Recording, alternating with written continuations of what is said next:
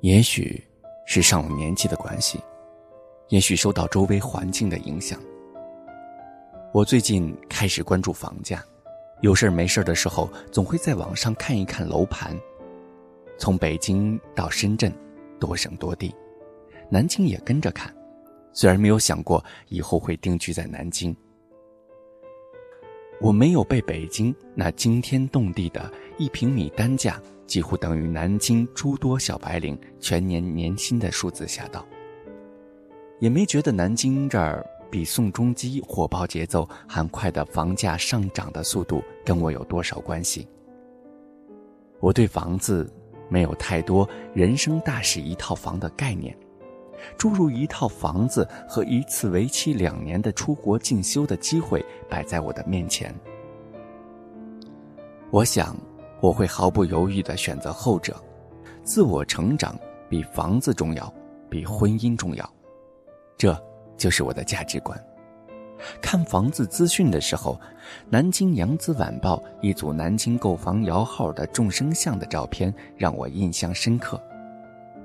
照片里的男男女女，抱着孩子的，拿着手机的，捧着计算机的，眼睛瞪着滚动的号码。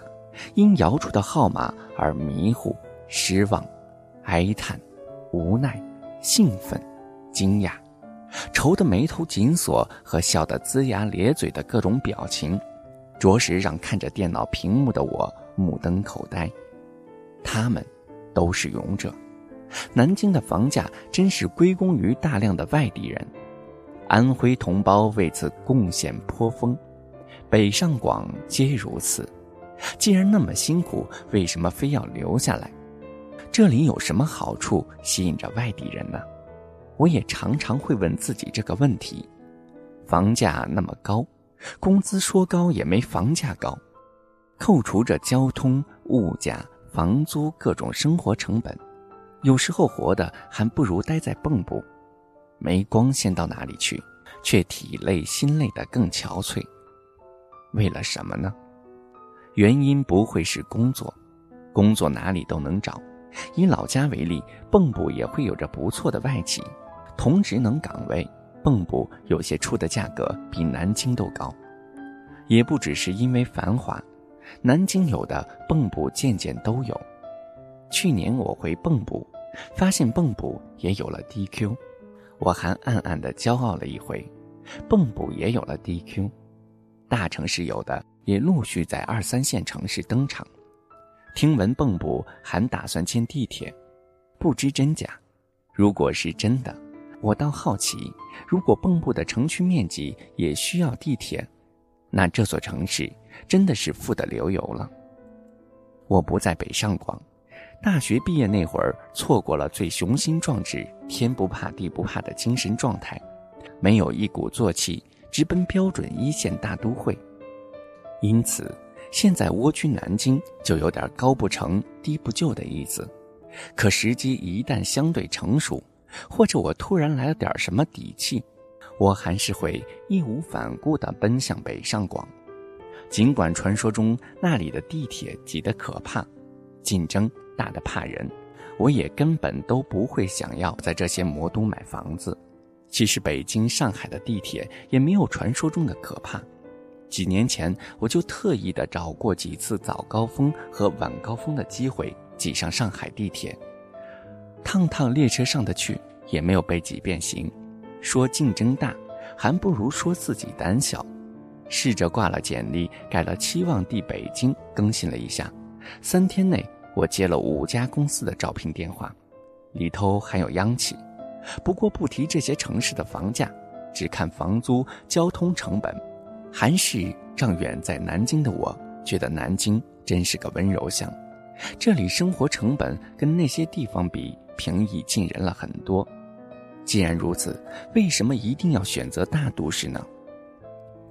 以前年轻不懂事，给出很小资的理由：我要去一个城市工作，它必须有地铁、有星巴克、有高岛屋、有各种日式酒吧、有哈根达斯。吃得上海底捞和伊藤家，必须要有宜家。可现在南京有星巴克，喝得多了也就是那样。海底捞一年去个几次，口味确实不错，可火锅哪里都有它的特色。宜家逛着舒服，能买的东西除了枕头被子也没有什么需求。日式酒吧去年常去，生鱼片和辣章鱼吃多了也就没了兴趣。南京没有伊藤家，我也没吃过哈根达斯，连在心心念念的满记甜品，好像对我也没有那么大的诱惑。以前选择城市的理由好像都不存在了，大城市还有什么吸引我的呢？我想，它不是物质，不是小资情调，不是华华丽丽的餐馆。还有早让我坐的审美疲劳的地铁了。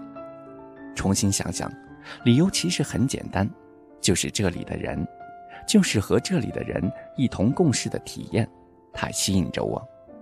小城市会突然让人触碰天花板，听到的声音过久变得雷同，压力相对小的处境很难自我发现不足和短板，容易麻痹，变得随遇而安。压力相对较大。不进则退，你只能想着学习进步，没有自我感觉良好的优势和闲情逸致，这并不适合每一个人。可是，它吸引很多去大城市奔波的人。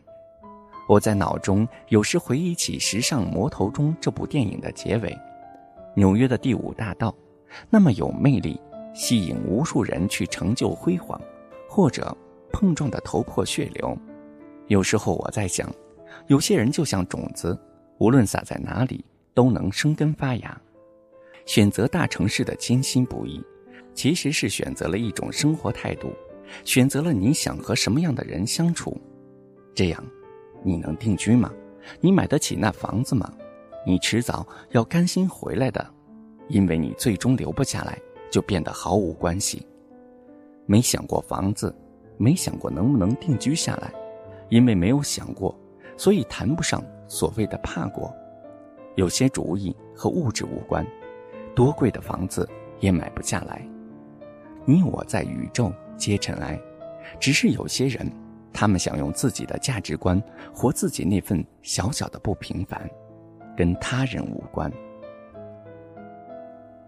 感谢你的聆听，这里是心灵之声文艺调频，我是大天，我们下次节目。再见。